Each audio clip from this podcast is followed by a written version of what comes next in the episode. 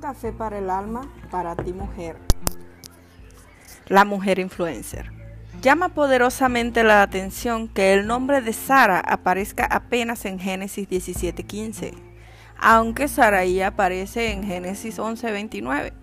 Lo que nadie puede dudar es la injerencia que tiene esta mujer de Dios en la vida de Abraham, el padre de la fe.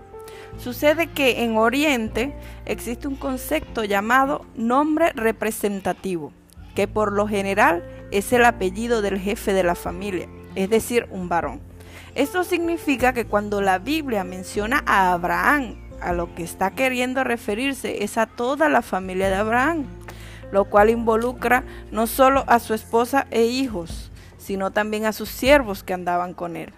Cuando Dios permite un matrimonio, lo hace sabiendo que marido y mujer, es decir, ambos, van a cumplir con su propósito. Por ende, en una pareja no hay competencia, sino complemento. Por eso la Biblia habla de ayuda idónea. Abraham no podía tener una nación grande sin la participación de Sara. Es decir, dos personas, ¿verdad? Una visión. Abraham llegó a ser lo que es gracias a Sara, su esposa.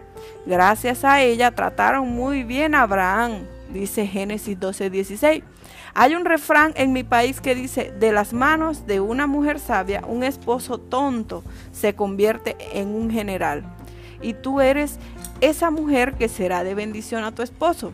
Si queremos ser esposas influencers, primero tenemos que dejarnos ministrar por Dios.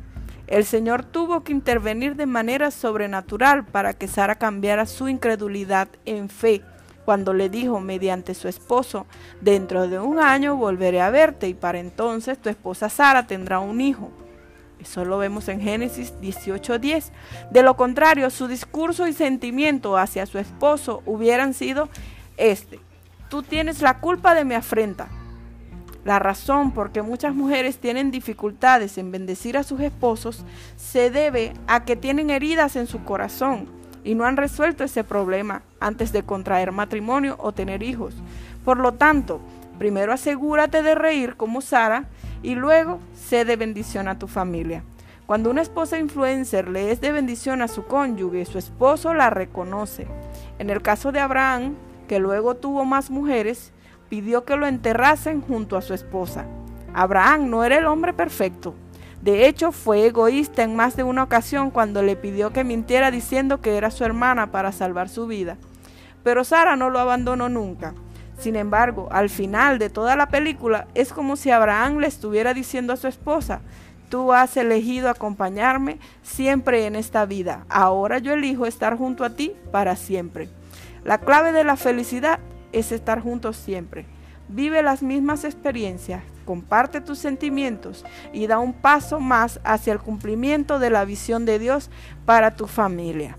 Bueno, esta es la última entrega de este devocional, La Mujer Influence, que espero haya sido de bendición para todos ustedes. Quien lo compartió con ustedes fue Erly Piña de Honore.